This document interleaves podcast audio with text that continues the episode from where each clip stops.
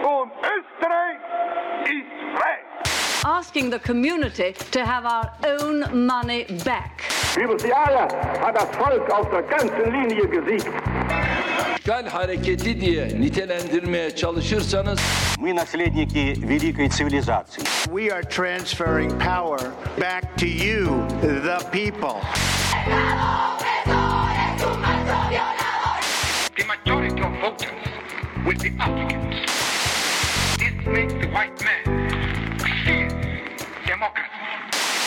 Hallo und wieder mal willkommen bei Demokratie. Mir gegenüber sitzt Steffi Jan Hallo.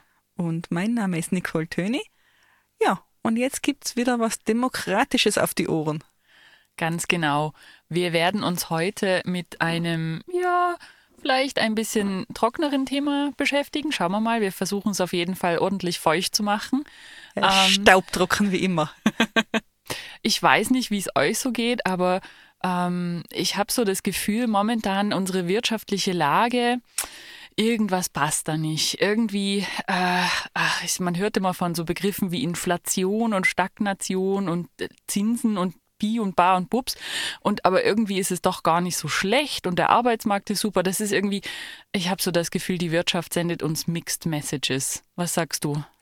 Ja, will sie jetzt mit uns ausgehen oder nicht? Ich weiß es nicht so genau. Und deshalb haben wir uns gedacht, wir bringen heute ein bisschen Ordnung in dieses Chaos. Wir versuchen die Wirtschaft ein bisschen mehr zum gescheiten Kommunizieren zu bringen oder vielmehr versuchen wir unsere Ohren darauf zu trainieren, ein bisschen besser zuzuhören und äh, ein bisschen Chaos in das, ein bisschen Ordnung in das Chaos zu bringen. Also, liebe Wirtschaft, bitte schick uns keine kryptischen Liebesbriefchen, sondern sag, was Sache ist. Sag uns einfach, was du willst. Genau, so schaut's aus. Also das ist unser Ziel für heute. Wie wir die Wirtschaft jetzt dazu bringen wollen, ist noch nicht ganz klar, aber vielleicht äh, fangen wir mal am Anfang an. Wir holen die große Taschenlampe, um die Liebesbriefchen immerhin lesen zu können. Und unsere große Taschenlampe, die lassen wir jetzt einmal auf einen Monsterbegriff scheinen, auf die Inflation. Ui, wir fangen gleich mit den ganz harten Sachen an. Magst du einen Schnaps, Steffi? Nachher dann, wenn die Sendung vorbei ist. Genau, also Inflation ist einer so dieser Begriffe, die man momentan immer wieder hört. Und ähm, ja, ich hätte vorgeschlagen, wir fangen mal beim Anfang an. Was ist eigentlich Inflation? Ganz, ganz am, im, im Grunde an der Basis ist Inflation einfach nur Geld verliert an Wert. Das heißt, der 10-Euro-Schein, mit dem ich jetzt einkaufen gehe, für den kriege ich einfach weniger Waren im Supermarkt als vor fünf Jahren oder zehn Jahren oder 20 Jahren. Genau, da gibt's dann diesen äh, Standardwarenkorb, der da gefüllt ist mit Alltagswaren, aber auch gefüllt ist mit bestimmten Gütern, die man nicht so oft kauft. Und deswegen kann so ein bisschen die Inflationsrate mal äh, ein bisschen verzerrt erscheinen, weil sie zum Beispiel auch den Fernseher mit einbezieht oder das Auto mit einbezieht und eben nicht nur die Lebensmittel und Mieten und Stromkosten. Genau, was du da ansprichst mit diesem Standardwarenkorb, das ist der äh, Verbraucherpreisindex, das hört man immer mal wieder. Da werden ja ganz viele Sachen dann auch an diesen Verbraucherpreisindex angepasst. Da gibt's im Grunde genommen ähm, in Österreich die Statistik Austria, die hat irgendwann einmal festgelegt, so, das sind so die, weiß ich nicht, 500 Güter, die wir in diesen Standardwarenkorb reinsetzen. Äh, weiß ich nicht, ein Kilo Mehl, ein Stück Butter. Ähm, das können auch Services sein, das, wie du sagst, können auch äh, andere Konsumgüter sein, wie Auto, Fernseher. Und im Grunde genommen tun wir so, als würden wir einmal im Jahr damit einkaufen gehen, genau diese Dinge kaufen und einfach schauen, wie sich die Preise entwickeln. Das ist dieser bekannte VPI-Verbraucherpreisindex. Oder auch einmal im Quartal. Wir kriegen ja momentan Inflationszahlen viel, viel öfter als einmal jährlich. Wir kriegen ja momentan die Meldung von Inflationszahlen im Vergleich zum Vormonat und so weiter. Da gehen wir dann eben monatlich einkaufen mit unserem Warenkorb. Ganz genau. Aber ich glaube, an und für sich ist das ein, ein ganz gutes, ähm, also es, ist, ich finde, das ist mal so eine Methodik zum Anfassen. Da kann ich mir richtig was drunter vorstellen. Da weiß ich, wie das funktioniert. Ähm, Problem an dieser Methode ist aber ein bisschen, dass da ähm, zum einen Produkte drinnen sind, wenn wir jetzt gerade an IT-Produkte denken, wo natürlich die Entwicklung, die technologische Entwicklung sehr, sehr schnell geht. Das heißt, wo Preise vielleicht mit einem Jahrunterschied oder selbst mit dem Quartalunterschied teilweise nicht mehr so ganz vergleichbar sind. Ähm, und das Problem an diesem äh, Warenkorb ist natürlich auch auf internationaler Ebene, dass der halt immer so ein bisschen anders ausschaut. Das heißt, auch da ist die Vergleichbarkeit so mm, nee, geht so. Meinst du, es macht einen Unterschied, ob die Franzosen Brie und Camembert in ihrem äh, Warenkorb haben und wir den äh, zünftigen Tiroler Graukäse? Hm, Unter Umständen kann das durchaus einen Unterschied machen. Also es ist nicht, es ist nicht, äh, es ist keine super genaue Methode, aber ich glaube, so für, einen, für eine grobe Orientierung reicht es schon. Wohlgemerkt muss ich auch noch dazu sagen, es gibt äh, Studien, die sich genau damit beschäftigen, wie, wie aussagekräftig ist diese Warenpreis, äh, Warenkorb-Methode. Ähm, und die, hat, die haben tatsächlich gezeigt, dass das im Schnitt die Inflation immer ein bisschen zu hoch angibt. Und dann ist ja auch ganz spannend, dieser Warenkorb da, der bleibt ja auch nicht über die Jahre gleich, also zumindest nicht über die Jahrzehnte. Ähm, die Konsumgüter, die man so kauft, ändern sich ja tatsächlich. Ja, oder rein schon Services. Also ich glaube, dass äh, die allein die, die Internetverbindung, die da mal drinnen steckte, vor zehn Jahren wahrscheinlich eine ganz andere war als die, die da jetzt drinnen steckt. 56k Modem. High-End-Technologie. Und was man natürlich auch nicht vergessen darf, äh, und das ist gerade auch für die jetzige Situation natürlich auch nicht zu unterschätzen, ist, dass so, so äh, sage ich mal, unvorhergesehene Ereignisse wie eine Pandemie zum Beispiel, falls sowas mal vorkommt, ähm, die haben natürlich extreme äh, Auswirkungen auf das Konsumverhalten. Das heißt, das ist natürlich dann äh, kann auch durchaus dazu führen, dass diese Inflation, die der Warenkorb abbildet, vielleicht gar nicht so sehr das ist, was die Menschen in ihrem Alltag merken, weil natürlich ihr Alltag sich extrem gewandelt hat durch so ein Pandemieereignis oder durch ein Kriegsereignis zum Beispiel. Genau, also diese Kritik, dass die Inflation ähm, dass das, was im Warenkorb gemessen wird oder die Inflationsrate, die gemessen wird, nicht dem entspricht, was der Alltag so sagt. Das ist besonders auch dann der Fall, wenn zum Beispiel so wie jetzt Lebensmittel äh, eine besonders hohe Preissteigerung erfahren. Wenn einfach Dinge, die man unbedingt notwendigerweise jede Woche kaufen muss, teurer werden, signifikant teurer werden, dann spüren das die Leute deutlich mehr, als würden eben Neuwagen teurer werden oder Fernseher teurer werden oder Dinge teurer werden, die man eben nicht notwendig und nicht unbedingt jede Woche kaufen muss. Und da sind wir schon bei einem ganz wichtigen Punkt, das ist die gefühlte Inflation. Und die gefühlte Inflation ist zwar in dem Sinn nicht wirklich messbar, weil sie natürlich wahnsinnig individuell äh, oder individualisiert ist und vom eigenen Konsumverhalten abhängig ist, aber die gefühlte Inflation ist das, aufgrund dessen ich meine Entscheidungen treffe, wenn es jetzt um wirtschaftliche Fragen geht. Und das ist ein ganz, ganz wichtiger Punkt, der sich, glaube ich, so ein bisschen durch die, durch die Folge ziehen wird. Ganz viel in den Wirtschaftswissenschaften ist halt Psychologie. Oder anders gesagt, das, was oft als Vertrauen in die Wirtschaft eben tituliert wird. Wenn Menschen der Wirtschaft vertrauen, handeln sie optimistisch. Wenn sie einschätzen können, was passiert, handeln sie auf eine bestimmte Art und Weise. Wenn sie aber das Gefühl haben, da passieren seltsame Dinge, wir wissen nicht, ob unser Geld morgen noch was wert ist. Wir wissen nicht, ob wir morgen mit dem Geld, das wir haben, noch die Dinge, die wir benötigen werden, kaufen können dann kriegt, kriegt der Mensch ein, ein tiefes Gefühl von eben Krise und handelt entsprechend. Was machen wir in einer Krise? Ganz bestimmt nicht den nächsten Flachbildfernseher kaufen, ich bleibe einfach bei meinem Beispiel, sondern in der Krise handeln wir, wie eben Menschen in der Krise handeln. Wir sparen, wir schauen uns um, wir, wir sehen zu, dass wir ein bisschen Meta gewinnen, dass wir unsere Schäfchen ins Trockene bringen und dass wir uns ja so metaphorisch gesprochen auf den harten Winter einstellen. Ganz genau, ganz genau. Und das ist im Übrigen auch ähm, eine der tatsächlich Ursachen oder einer der Faktoren, die zu einer steigenden Inflation beitragen können, ist dieses Empfinden von Inflation, diese, dieses Empfinden, es wird schlimmer. Also wenn zum Beispiel, das, das nennt man in den Wirtschaftswissenschaften tatsächlich Inflationserwartungen.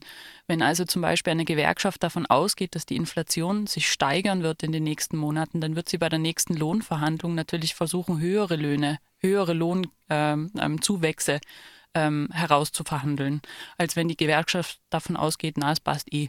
Und wir müssen im Grunde genommen nur die Inflation, die wir jetzt aktuell haben, ausgleichen. Wir müssen nicht nach vorne bauen.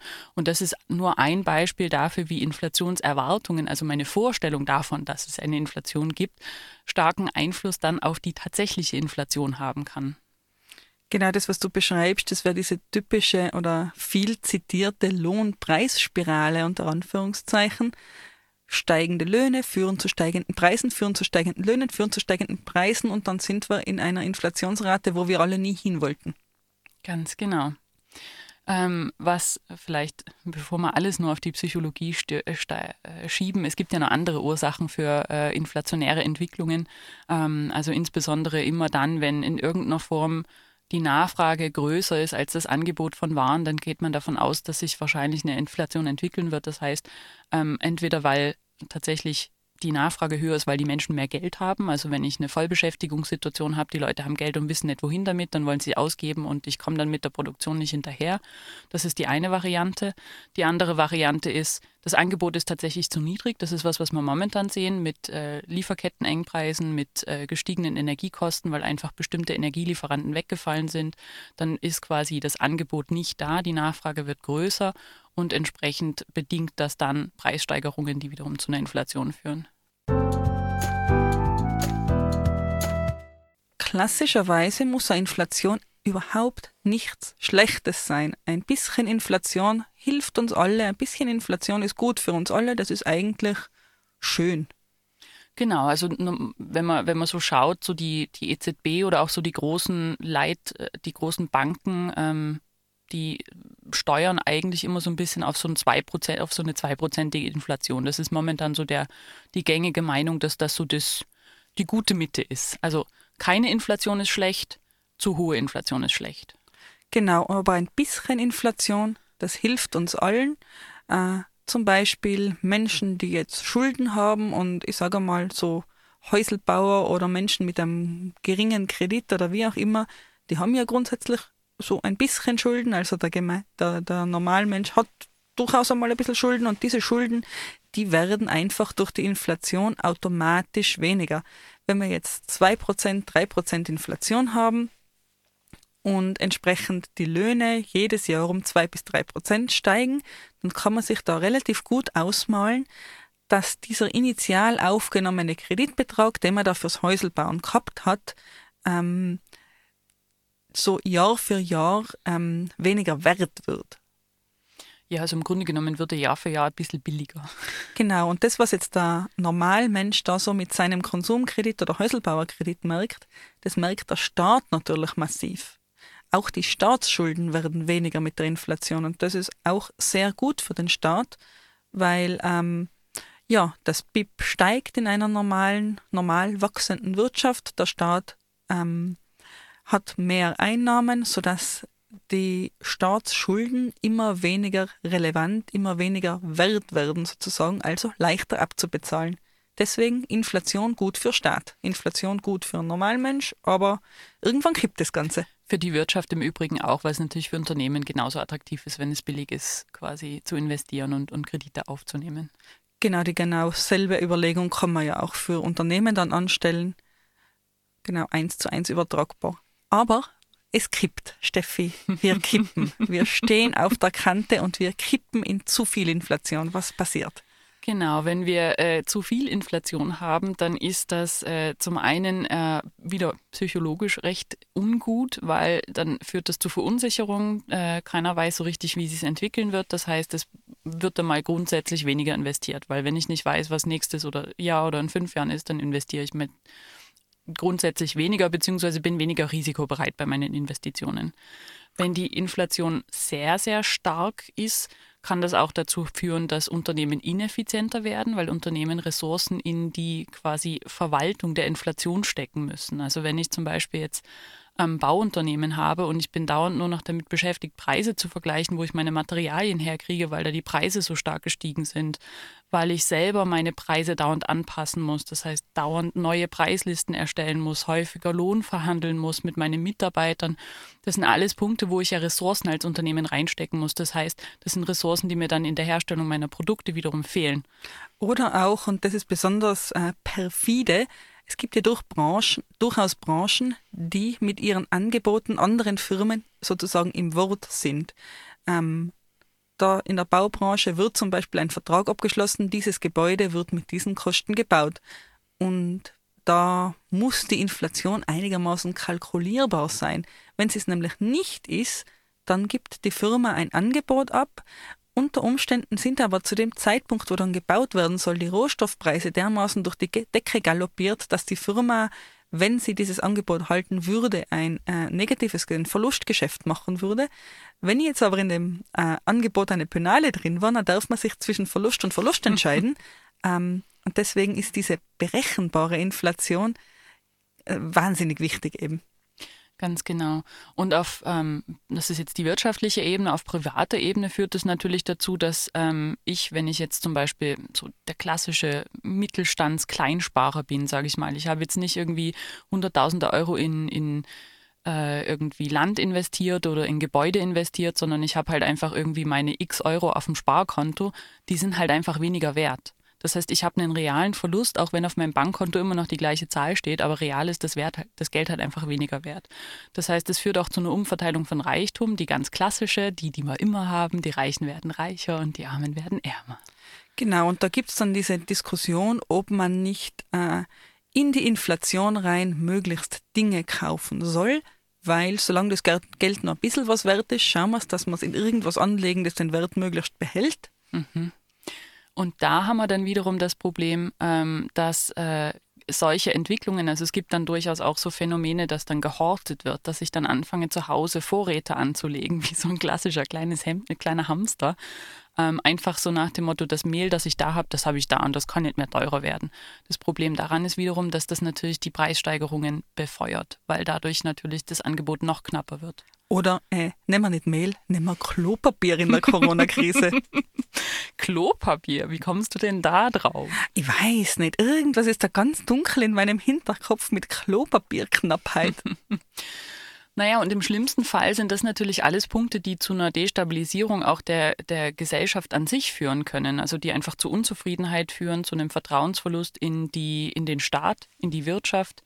Ähm, und es gibt so Ansätze, die durchaus auch die gestiegene Inflation 2010, 11 in Ägypten und Tunesien mit dafür verantwortlich gemacht haben, dass es da dann zu Unruhen und letztlich zu dieser grünen äh, Revolution gekommen ist. Einfach Inflation heißt instabile Situation, wirtschaftliche Situation und das ist einfach immer ein Potenzial für ähm, auch politische und soziale Unruhe äh, muss ich jetzt kurz korrigieren, eine zu hohe Inflation heißt es, eine ganz, eine normale Inflation bei die 2%, ja. 3%, die haben wir ja schon gesagt, die ist gesund, aber kritisch wird es dann, wenn die Menschen ähm, sich nicht mehr auskennen, wenn sie ähm, einen Zustand haben, der nicht mehr berechenbar ist, wenn man nicht weiß, was die Inflation so treiben wird und man die Angst hat, das wird noch viel, viel schlimmer, denn dann ist es ein bisschen eine selbsterfüllende Prophezeiung, dann wird es auch schlimmer. Das haben wir ja vorhin schon gehört. In Wirtschaft ist ganz viel Psychologie. Genau, genau. Das ist jetzt dann nochmal an dieser Stelle ein bisschen zusammengefasst. Möchtest du mit mir noch einen kleinen Ausflug in die Geschichte machen? Immer, Steffi. Ich ziehe jetzt meine sieben Meilenstiefel an und wir gehen los. Alles klar, wir gehen. Wir müssen auch gar nicht so weit gehen. Ah, dann ähm, ziehe ich sie wieder aus. nur ins Jahr 1923.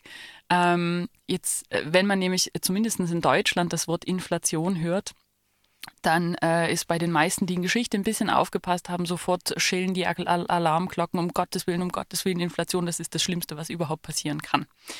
Ähm, Warum ist das so? In Deutschland hat es nach dem Ersten Weltkrieg eine sogenannte Hyperinflation gegeben.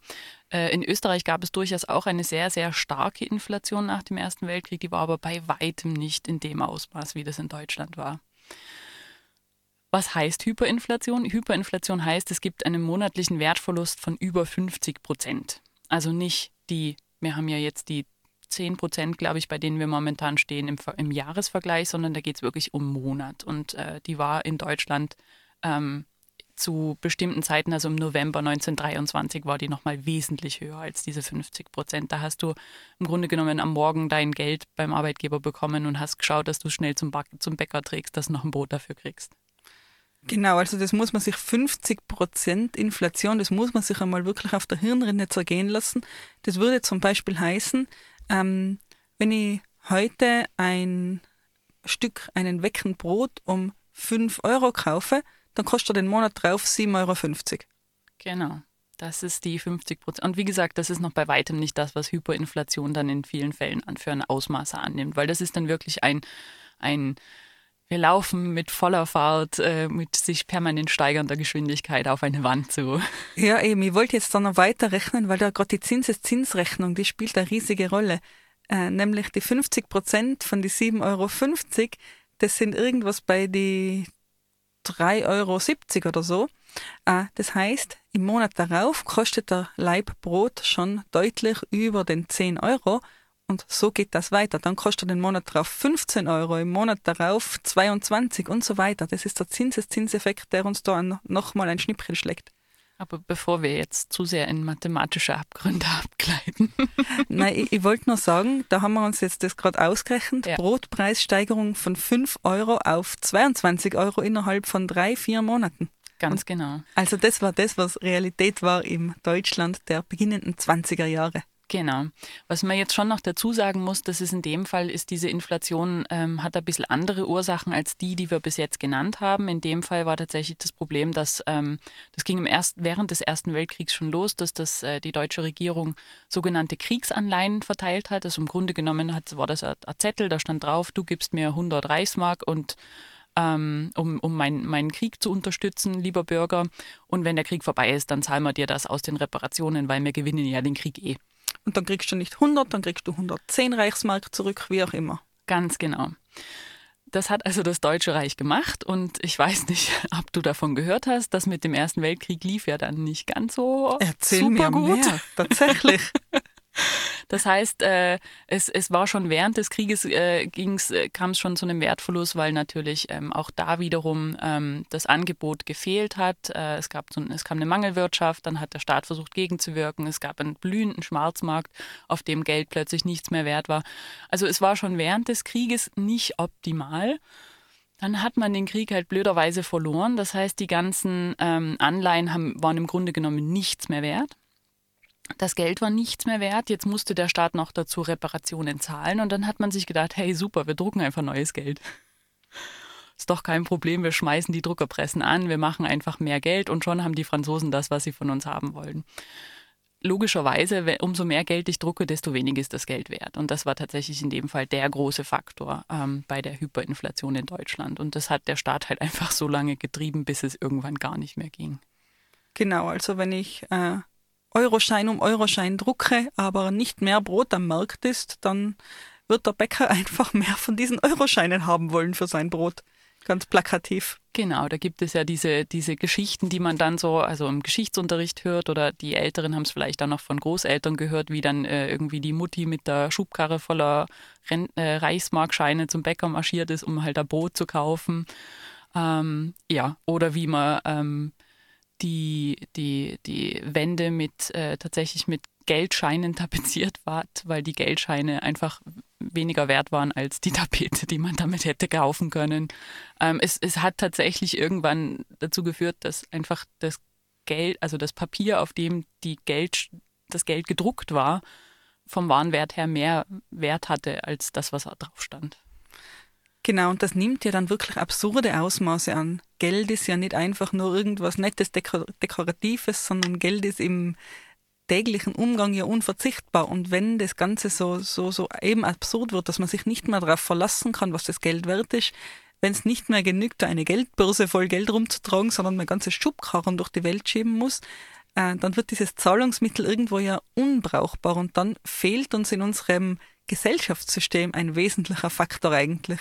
Ganz genau. Und was da natürlich erschwerend noch hinzukam, war ja, dass es nicht nur im Land selber dieses Problem gab, sondern das Deutsche Reich musste ja eben die Reparationen ins Ausland zahlen, insbesondere an Frankreich. Und die haben natürlich auch gesagt, mal, Freunde, äh, was soll man denn jetzt bitte damit? Also es hat auch zu dieser wirtschaftlichen Krise ist noch eine politische Krise hinzugekommen, die dann zum Beispiel zur Besetzung des Ruhrgebietes geführt hat durch Frankreich, Frankreich 1923, ähm, was dann wiederum die Inflation verstärkt hat. Also wenn ihr kein Geld habt, dann nehmen wir halt das Ruhrgebiet. Ganz genau. Und dann hat der deutsche Staat äh, die, die Arbeiter im Ruhrgebiet dazu aufgefordert zu streiken und hat gesagt, wir unterstützen euch. Und um die zu bezahlen, haben sie dann wiederum noch mehr Geld gedruckt. Ja, haben die das nicht begriffen? Offensichtlich nicht. Beziehungsweise in Deutschland war zu dem Zeitpunkt einfach auch durch diese außenpolitische, nennen wir es mal, schwierige Situation, einfach das Problem, dass man, dass man auch nicht irgendwie über Devisengeschäfte das Ganze hätte stoppen können. Also die waren wirklich, die haben halt einfach nichts anderes gehabt außer ihr Geld und das haben sie halt drucken müssen.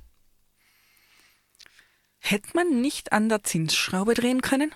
Äh, nein, in dem Fall das Problem äh, war ja nicht, also die Zinsschraube ist ja im Grunde genommen ähm, dazu da, dass du Kredite teurer machst. Wenn du das jetzt heute machen würdest, du setzt diese Leitzinsen hoch. Das heißt, Kredite aufnehmen wird teurer für den Konsumenten. Das heißt, der Konsument wird mehr oder minder ein bisschen dazu angeleitet, weniger Geld in die Wirtschaft zu pumpen. Es wird generell das, die Wirtschaft ein wenig gebremst, damit eben die Inflation nicht überschießt. Genau. Aber zur damaligen Situation, naja, wenn die Wirtschaft schon am Boden liegt, dann magst du bremsen. Das Problem war ja auch, dass ja das Geld nicht quasi von der Wirtschaft kam, sondern vom Staat. Und das Problem war, dass die Waren nicht da waren. Ja. Also man kann die Wirtschaft bremsen, wenn äh, die Inflation darauf beruht, dass es eben ja ähm, genug Waren gibt und dass die Menschen sich diese Waren auch kaufen und eigentlich alles gut läuft, dann kann man ein bisschen bremsen. Aber in dem Fall war nichts da zum Bremsen. Genau, da hätte es nichts gebracht in diesem Sinne. Der Staat hätte sich halt selber bremsen sollen, aber hm, das war nicht. Naja.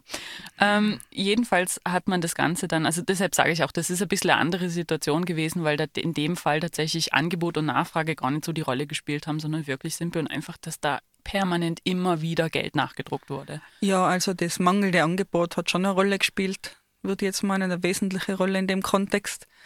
Aber das ist ja eigentlich eher untypisch, sage ich jetzt einmal. Witzigerweise hat sich die Wirtschaft nach dem Ersten Weltkrieg in Deutschland sogar erholt, wo alle anderen europäischen oder viele europäischen Länder eher erstmal eine Rezession erlebt haben, hat sich in Deutschland die, die, die Wirtschaft erholt, weil die Löhne wahnsinnig billig waren. Aber die Inflation war halt auch wahnsinnig hoch.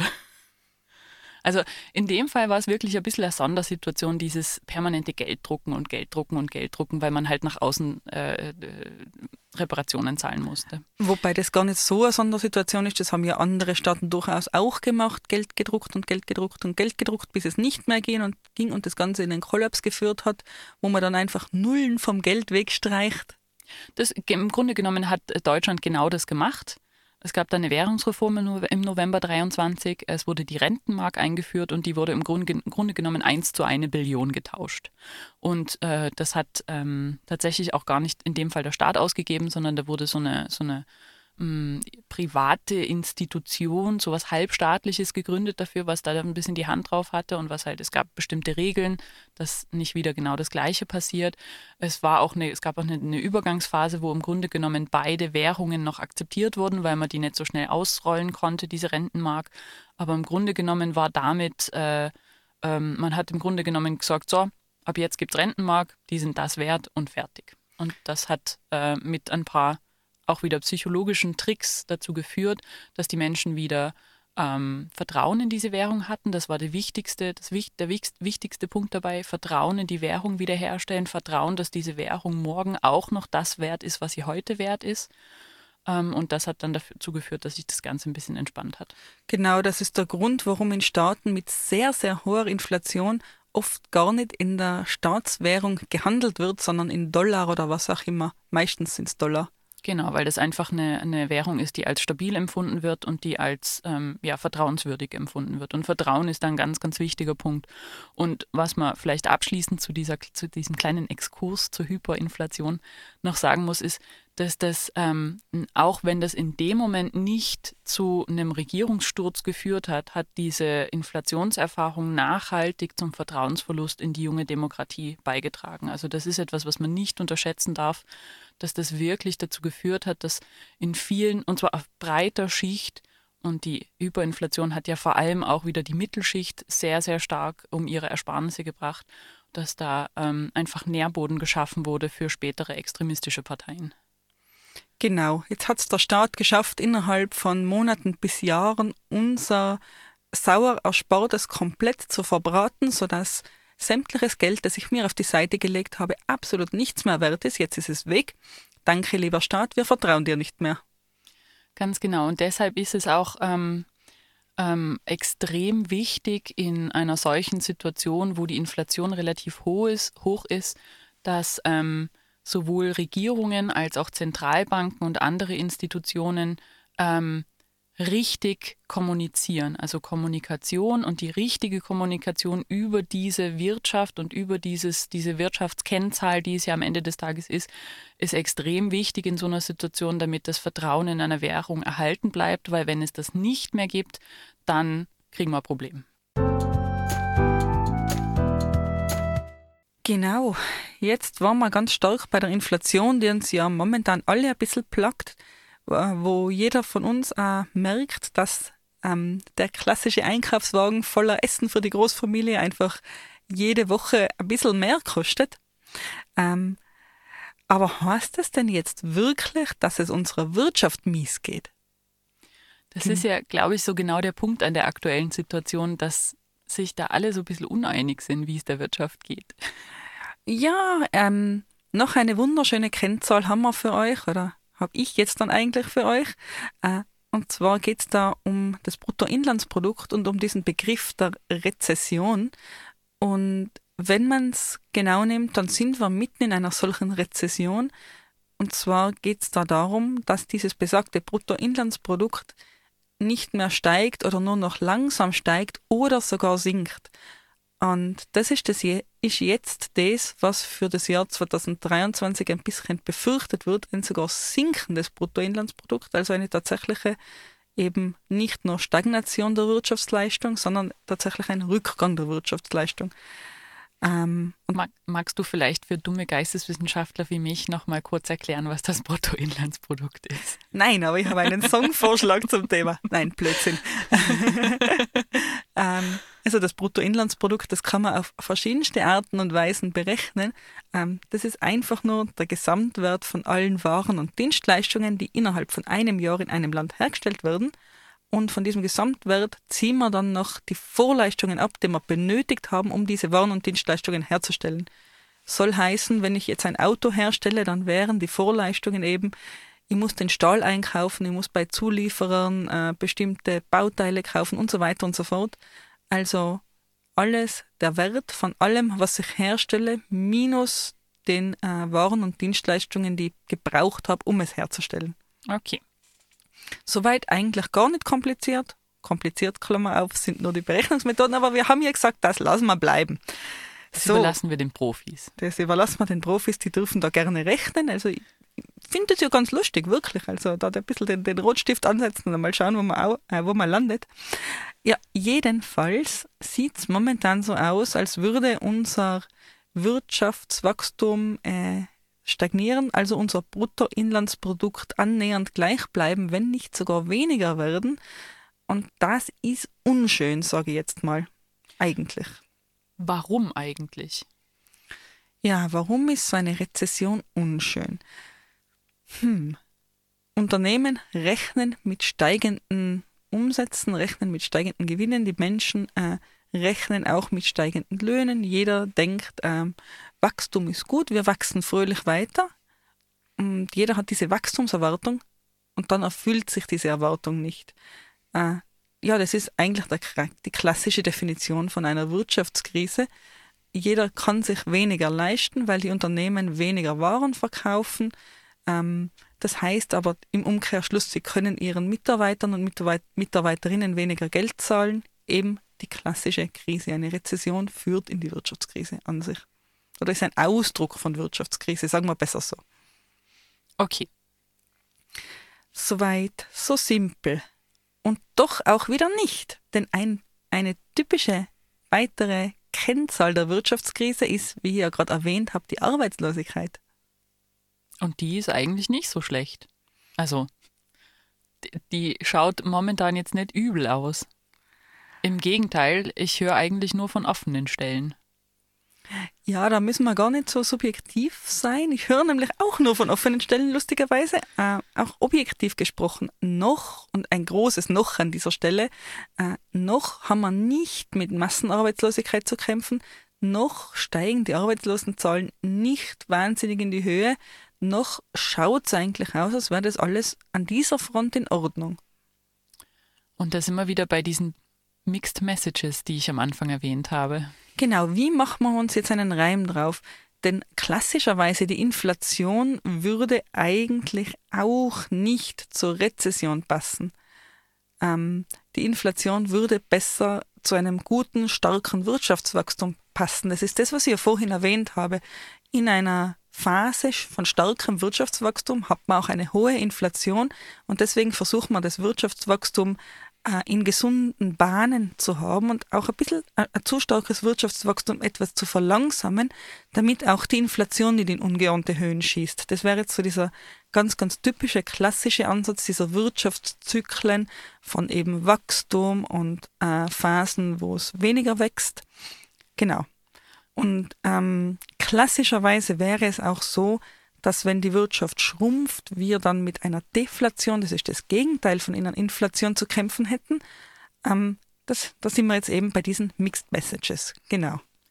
Und grundsätzlich ist ja diese ähm, die Situation des Arbeitsmarktes, also diese vielen offenen Stellen, ist ja jetzt eher was, was zur Inflation aber noch beitragen würde, oder? Weil wenn ich jetzt viele offene Stellen habe, heißt das, ich als Unternehmen muss tendenziell höhere Löhne bieten, damit jemand bei mir startet, weil der konnte es ja aussuchen. Und das wiederum ist, wenn wir die Inflation bremsen wollen, nicht so super. Genau, also an sich wäre das ein Inflationstreiber. Viele offene Stellen und wenige Arbeitnehmerinnen, die sie haben wollen, ist ein Inflationstreiber, aber ist eigentlich eigentlich auch ein Wirtschaftsmotor, denn wenn der Einzelne das Gefühl hat, mein Job ist sicher und wenn nicht, kriege ich jederzeit einen neuen, es sind so viele Stellen da, ich kann jederzeit zu meinem Chef gehen und sagen, du hoch, äh, ich arbeite so gut, ich brauche mehr Geld. Und der Chef muss es mal geben, weil es er, er kriegt sonst niemanden, dann ist es ja eigentlich ein Zeichen für eine gute, gesunde Wirtschaft. Es ist ein Zeichen für viel Wachstum. Nur eben nicht im Moment. Kann es vielleicht sein, dass das BIP einfach falsch ist? Ah, das wird sein. Sollen, wir mal, sollen wir mal anrufen? Wo rufen wir denn da jetzt an? Leute, ihr habt es da falsch gerechnet. Rechnen ja, mal neu. Da hat sie bestimmt einfach nur wer falsch äh, irgendwie verrechnet oder so. Vielleicht haben sie einen Praktikanten rangesetzt. Das wird es gewesen sein, Steffi. Wir haben es gelöst. Wir haben es gelöst. Ende der Sendung. Was können wir Schluss machen? Und auf Wiedersehen. Wir haben es gelöst. Nein, ähm, Scherz beiseite das, was da jetzt nicht so in, in unser klassisches Bild passt, das hat tatsächlich auch einen Namen. Und dieser Name lautet Stagflation. Und zwar äh, die Kombination aus wirtschaftlicher Stagnation und eben starker Inflation. Und ganz, ganz klassisch, klassisch für eine solche Stagflation als Ursache sind Kriege. Punkt. Was? Haben wir einen Krieg? Habe ich nee. noch gar nicht gehört. Nee, ähm, eben klassisch für solche, für eine Stagflation ist ein sogenannter Angebotsschock. Es gibt ein bestimmtes Gut, allermeistens ein Gut am Energiesektor, und dieses Gut wird plötzlich knapp. Und durch dieses Knappwerden dieses Gutes steigt der Preis für, diese, für dieses eine Gut exorbitant an, steigt ähm, inflationär, wie man so schön sagt, an äh, und die verschiedensten anderen Waren und Dienstleistungen ziehen mit.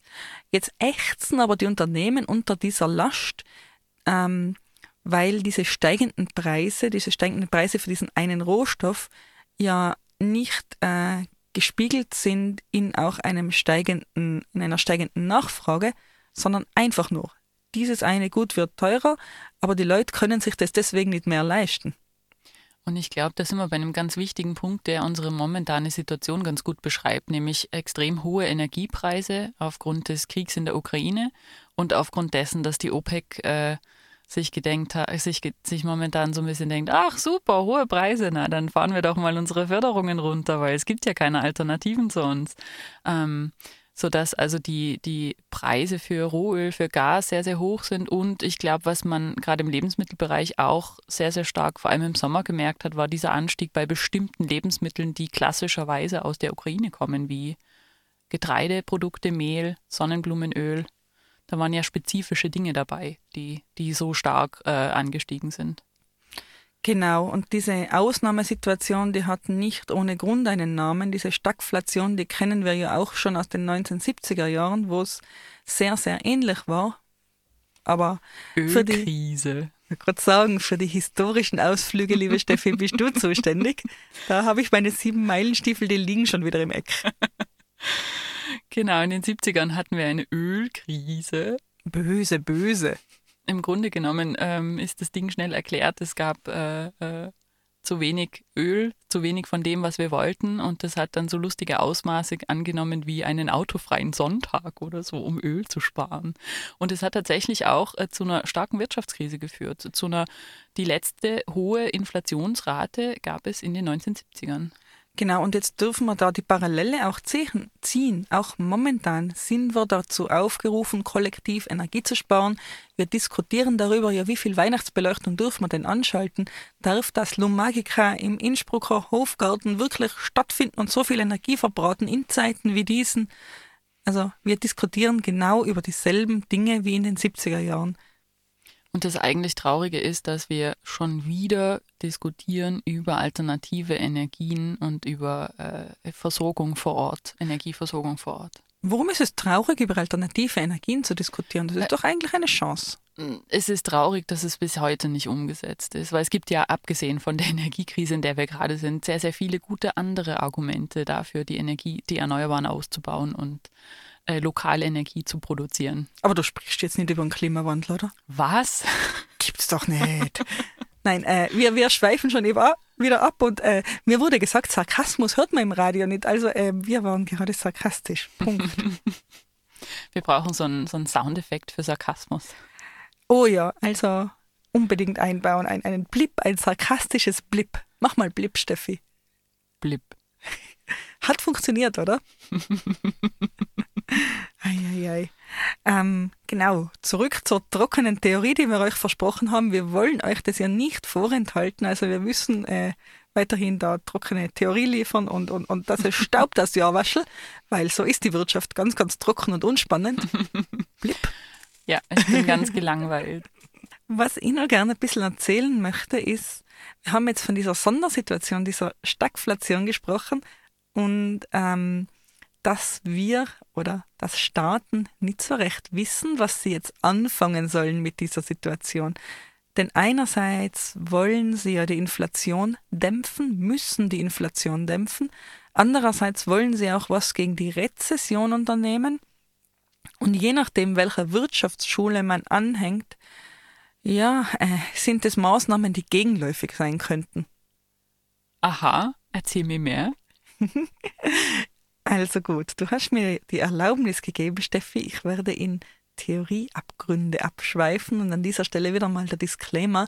Ich bin nicht vom Fach, ihr dürft mich gern korrigieren. Tut das bitte. Schweife los. Ich schweife los.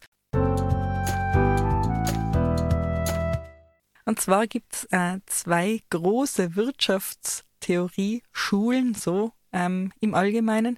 Das eine ist die angebotsorientierte und das andere ist die nachfrageorientierte Wirtschaftspolitik oder Wirtschaftsschule. Und wie so oft unterscheiden sich die beiden nicht in, ähm, nicht in den tatsächlichen Gegebenheiten, sondern in der Ideologie. Also da geht es wieder um Ideologie, um Glaubenssätze, um wie denke ich, dass die Welt beschaffen ist. So, und die angebotsorientierte Weltsicht, sage ich jetzt mit Absicht, äh, die sagt, ja, geht's der Wirtschaft gut? Na, geht's uns allen gut. So wie äh, irgendwann einmal tatsächlich die Wirtschaftskammer plakatiert hat. Also die hat die angebotsorientierte Weltsicht auf den Punkt gebracht. Das ist, ja, wie man schon raushört, eine neoliberale Weltsicht. Das klingt so ein bisschen nach diesem klassischen Trickle-Down, von dem die Amerikaner immer reden. So, wenn ich oben Geld reinstecke in den Unternehmer, dann tropft es irgendwo auf der Seite für den Rest raus. Genau, die machen dann alle lange Zungen, aber kriegen natürlich alle genug ab und mhm. überhaupt und sowieso. Mhm. Jedenfalls, wenn jetzt in einem solchen angebotsorientierten Wirtschaftsmodell die Konjunktur schwächeln würde, so wie es ja momentan tut, wenn wir ja momentan eben äh, in der Rezession sind, dann muss der Staat stützen. Und zwar wen stützen? Die Unternehmen stützen. Weil die Unternehmen tragen die Wirtschaft und wenn die Unternehmen ein Angebot schaffen, so eben die Denke, die Doktrin, dann werden sich auch Menschen finden, die dieses Angebot annehmen, dann wird die Nachfrage schon kommen. Die Nachfrage kommt automatisch, wenn das Angebot da ist. Das heißt, wir unterstützen die Unternehmen beim Angebot schaffen. Alles und, für die Unternehmer. Genau. Und wie kann das jetzt aussehen? Wir können ähm, zum Beispiel Steuern für Unternehmen senken die Umsatzsteuer, die Mehrwertsteuer, das hilft alles, weil da kann der Preis gleich bleiben und dem Unternehmen bleibt mehr. Äh, zum Beispiel haben wir das auch gemacht für die Gastro äh, nach Corona, wenn du dich erinnerst. Mhm. Da hat es ja, ist ja wirklich so kommuniziert worden, wir senken jetzt Steuern für die Gastronomie, Gastronomiebetriebe, macht man eine temporäre Senkung der Mehrwertsteuer, wenn du das noch, wenn du das noch im Kopf hast, sodass ähm, ich dem erinnere- Unternehmer mehr vom Schnitzel bleibt, das Schnitzel aber nicht teurer wird. Ich erinnere mich noch gut an die handgeschriebenen Steuersätze auf den Essensbons. Ja, herrlich war's, herrlich das war war's. überhaupt nicht kompliziert. Genau, oder aber man kann sonst die Rahmenbedingungen für Unternehmen erleichtern. Das heißt, Auflagen, die man sonst als zu streng empfinden würde, tut man lockern. Und solche Auflagen gibt es im Umweltschutz, die gibt es im Arbeitnehmerschutz. Das heißt, um eine Rezession zu bekämpfen, tun wir mal fröhlich Löhne senken, damit die Unternehmen billiger produzieren können und mehr Angebot gibt. Ja, das Ganze könnte man kritisieren. Bevor wir das jetzt aber machen, würde ich noch gern die andere Seite, die nachfrageorientierte äh, Seite, die nachfrageorientierte äh, Denkweise sozusagen, die nachfrageorientierte ja, Wirtschaftsschule, sage ich jetzt einmal, kurz äh, zitieren, kurz auf den Punkt bringen.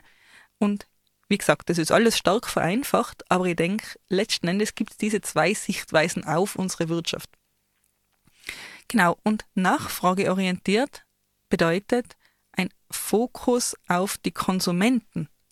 Das bedeutet, äh, die Menschen, die da die Produkte nachfragen, müssen die Mittel haben, um nachzufragen. Sonst kannst du schon ein Angebot schaffen, wenn es keiner kauft. Ähm, das heißt also, wenn die Konjunktur jetzt schwächelt, so wie eben momentan, dann muss der Staat die Konsumenten unterstützen, damit sie das Gefühl haben, sie haben mehr Geld, das sie ausgeben können, damit ihnen tatsächlich auch mehr Geld zum Ausgeben bleibt, damit sie das Vertrauen in die Wirtschaft wieder einmal nicht verlieren und eben ihr Geld nicht aufs Sparbuch legen, sondern in die Wirtschaft stecken. Ähm, der typische Vertreter dieser nachfrageorientierten Wirtschaftspolitik, das wäre Keynes, und der hat da von dieser äh, Nachfragelücke gesprochen und hat da einen direkten Zusammenhang hergestellt zwischen der Nachfragelücke und der Arbeitslosigkeit. Wenn wir eine solche Nachfragelücke haben, wenn zu wenig nachgefragt wird, dann führt es im direkten Wege in die Arbeitslosigkeit. So seine Theorie. Ähm, bedeutet also, wenn die Konjunktur schwächelt, dann, was machen wir dann? Da schnüren wir Infrastrukturpakete, um Arbeitsplätze zu schaffen. Der Staat schafft Arbeitsplätze, der Staat schaut, dass die Menschen ihre Arbeit behalten, ihre Arbeit nicht verlieren, äh, möglichst für ihre Arbeit auch mehr Geld bekommen. Das heißt, da macht man genau das Gegenteil von dem, was wir vorher gemacht haben.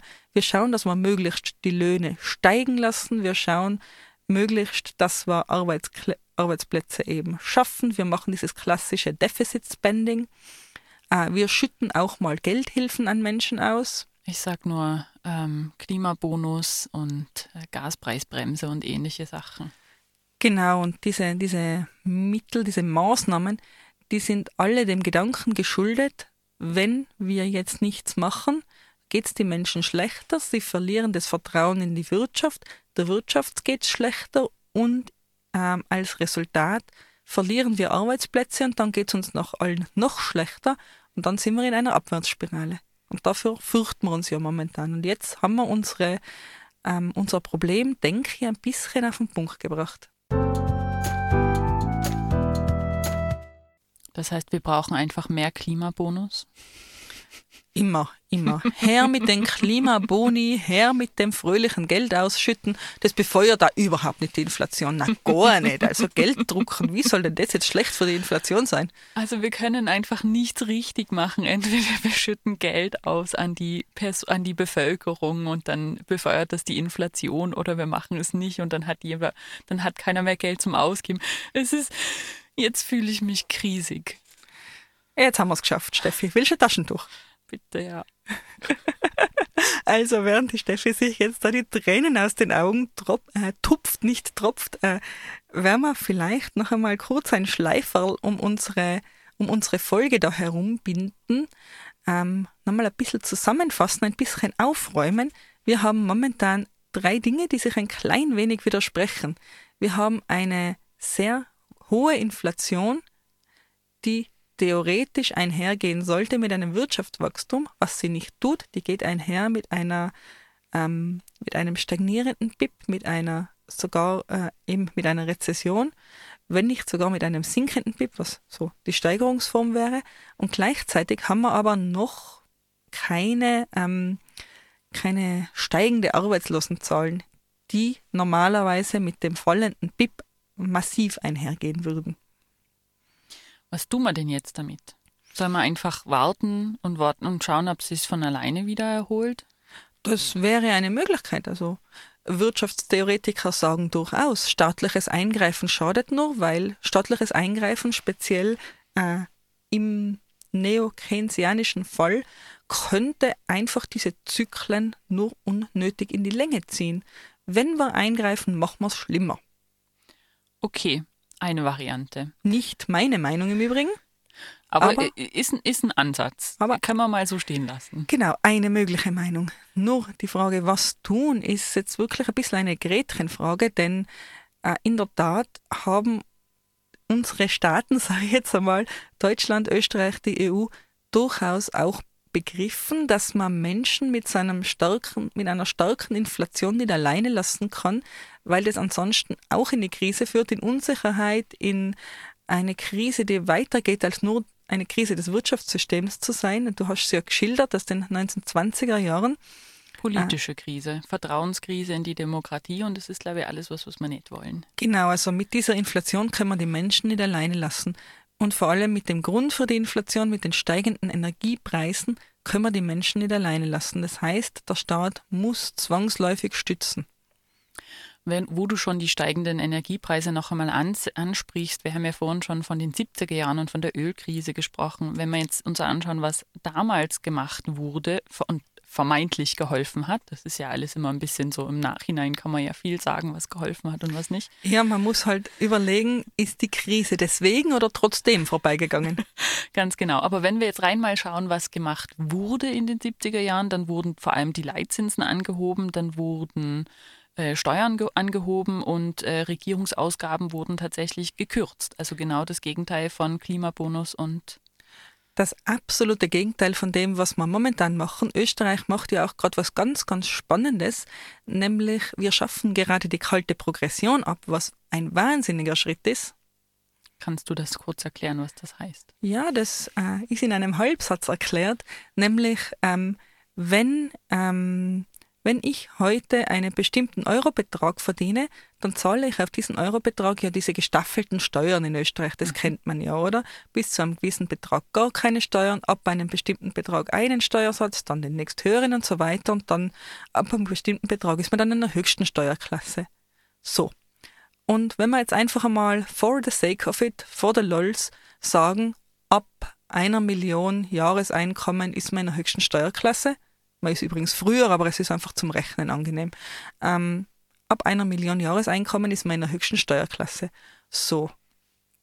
Und jetzt wird diese Million weniger wert. Mit 10% Inflation ist diese Million äh, jetzt ganz wald- und wiesenmäßig gesprochen nach einem Jahr nicht mehr eine Million wert, sondern nur noch 900.000 Euro. Trotzdem bin ich jetzt aber in der höchsten Steuerklasse, obwohl die Kaufkraft meines Einkommens eklatant weniger ist als das, was der Staat da vorgesehen hat. So, und wenn ich jetzt die kalte Progression abschaffe, dann kopple ich meine Steuersätze, meine, äh, die Grenzen der Steuersätze, wann rutsche ich in die nächste Steuerklasse, die kopple ich dann eben an den Inflationssatz und habe sie nicht starr. Das heißt, ich rutsche nicht mehr mit einer Million in den Höchststeuersatz, sondern ich rutsche dann mit einer Million plus irgendwas, das mit der Inflation zusammenhängt, in den Spitzensteuersatz rein. Oder aber, ähm, um es ein bisschen volksnah, sage ich jetzt einmal, zu machen, weil ich kenne niemanden, der die Million verdient, absolut niemanden. Ich würde gern solche Leute kennen. Bitte stell's mir solche Menschen vor. Äh, Mir nicht, bitte. ach, du und deine negative Weltsicht. Vielleicht sind die alle ganz lieb und nett und erklären uns, wenn man das macht, dass man eine Million verdient. Und dann haben wir erst recht Inflation, weil wir alle, Inf alle eine Million Euro verdienen, weil wir euch im Radio erklären, wie das ginge. Aber ich schweife ab, um das Ganze jetzt ein bisschen mehr auf den Punkt zu bringen. Es gibt ja einen bestimmten Steuersatz, ab dem man, hm, einen bestimmten Einkommenssatz, ab dem man erst Steuern zahlt. Bis dahin zahlt man ja keine Steuern. Und dieser Einkommenssatz, ab dem man, ab dem man Steuern zahlt, der wandert auch mit der Inflation immer weiter nach oben. Ab jetzt. Ab jetzt, genau. Und das ist gut so, weil da bleibt den Leuten, und zwar jedem eigentlich, jedem, der Steuern zahlt, mehr netto vom Brutto. Automatisch immer mit steigender Inflation. Aber das heißt im Grunde genommen wieder, es befeuert potenziell die Inflation, weil die Menschen wieder mehr Geld haben. Ja, Also potenziell. potenziell ja, aber nachdem wir ja jetzt momentan diese Sondersituation haben, ähm, kann es durchaus auch sein, dass diese, Nachf äh, dass diese Maßnahme wirkt. Dass die Menschen Vertrauen in die Wirtschaft fassen, dass die Menschen auch Vertrauen darin fassen, dass ja, es gibt Inflation, ja, die Inflation ist scheiße hoch, aber wir kriegen das kollektiv gebacken. Es ist, glaube ich, so ein bisschen dieses Ding von, die Regierung lässt mich nicht alleine. Also einfach, ja, Vertrauen. Genau. Da wären wir wieder dabei, ist alles nur Psychologie. Genau, und wenn das Ganze funktioniert, dann kann uns das schon mit der großen fetten Taschenlampe, die wir am Anfang hatten, den Weg aus der Krise rausleuchten. Muss es aber nicht. Das finde ich kein gutes Schlusswort. Dann schneit es, muss es nicht einfach weg. Nein, aber tatsächlich, ähm, also auch wenn man sich jetzt mal nach anderswo umschaut, nicht nur in die Historie, sondern auch wenn man schaut, was andere Länder zum Beispiel machen. Die USA haben ja im Grunde genommen einen ähnlich gemischten Ansatz. Die äh, setzen auf der einen Seite die, die Leitzinsen hoch und auf der anderen Seite investieren sie in Infrastruktur. Ähm, also das schaut einmal ganz danach aus, als würden alle sich nicht so ganz auskennen und sich denken, jetzt probieren wir mal beides und irgendwas wird schon helfen. und ich finde, das ist jetzt gar nicht so ein blöder Ansatz, ehrlich gesagt. Ja, wenn es um Vertrauen geht, dann ist einmal wichtig, dass man entschlossen vorprescht, was man dann tut, ist gar nicht so schlimm. Du, wenn ich erkältet bin, dann probiere ich auch erstmal alles, was ich so im Kühlschrank habe und schau mal, was hilft. Solange du keine Globuli nimmst, liebe Steffi, ist mir das alles wurscht. Die habe ich nicht im Kühlschrank. Das freut mich zu hören. Also vielleicht verordnen wir der Wirtschaft einfach ein bisschen Ingwer und Zitrone und ähm, Klopfen ihr einmal kräftig auf den Rücken. genau, das wäre so mein Ansatz. Könnte funktionieren, muss es aber nicht. Und damit haben wir heute gelernt, wieso ich kein Wirtschaftswissenschaft keine Wirtschaftswissenschaftlerin bin. Weil, Steffi, du bist. Ingwer und Zitrone, ich Ja. sag's ja. Genau. so, und damit ihr euch jetzt alle einen Ingwer- und Zitronentee machen könnt und äh, dabei an unsere Wirtschaft denken, tut's. Macht's das mal, das hilft vielleicht auch. Ja, ja. Äh, lassen wir es wieder gut sein für heute, wünschen euch fröhliches Tee trinken und danke fürs Zuhören. Tschüss. Bis zum nächsten Mal. Tschüss.